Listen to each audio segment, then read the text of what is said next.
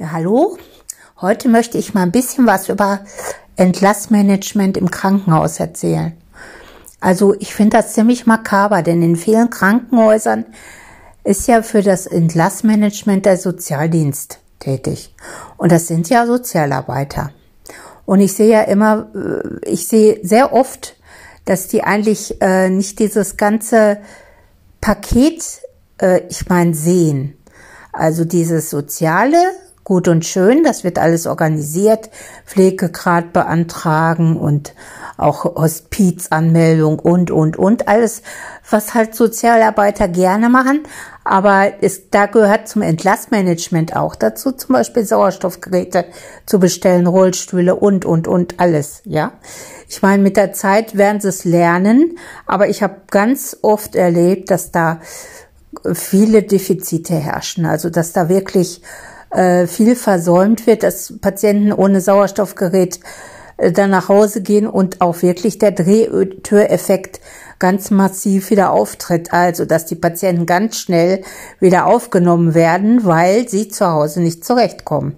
Auch zum Entlastmanagement gehört meiner Ansicht nach auch der Kontakt zu anderen, äh, ich sag mal, zum Pflegedienst, zum ambulanten Pflegedienst und es gehört auch dazu, die Angehörigen oder die Pflegebedürftigen zu informieren, dass sie ein Anrecht auf Pflegeberatung haben, äh, die natürlich die Leute äh, insgesamt informieren über die ganze ambulante Pflege. Und wenn die Angehörigen selber pflegen, was gehört dazu, was kommt auf die zu und so weiter.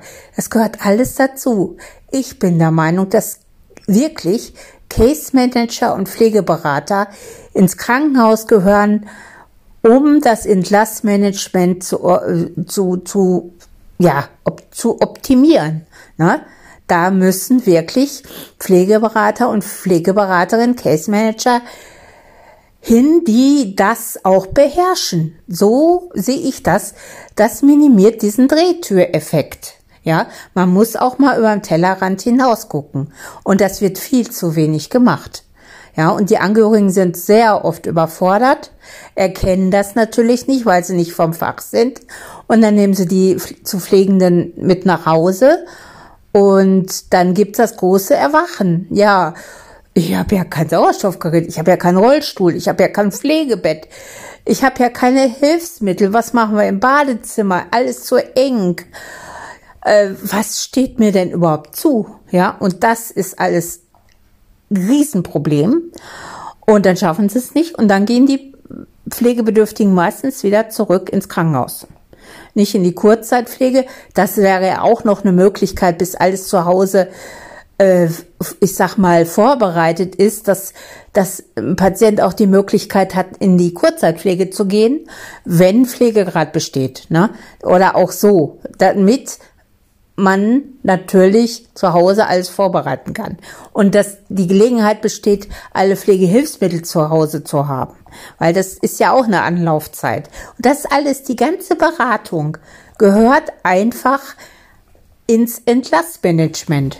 Und das, das können die Sozialarbeit gar nicht wissen. Ich meine, im Laufe der Zeit werden sie es lernen durch, ich sag mal, Negativerfahrung. Aber das ist nicht Sinn der Sache, finde ich. Da sollten die Chefs der Krankenhäuser wirklich noch mal drüber nachdenken und auch mal äh, anders planen. Ja, so sehe ich das. Ich weiß jetzt nicht, wie Sie das sehen. Ich würde mich freuen über Meinungen und Kommentare und äh, auch über Diskussionen. Das fände ich ganz, ganz toll. Danke. Tschüssi.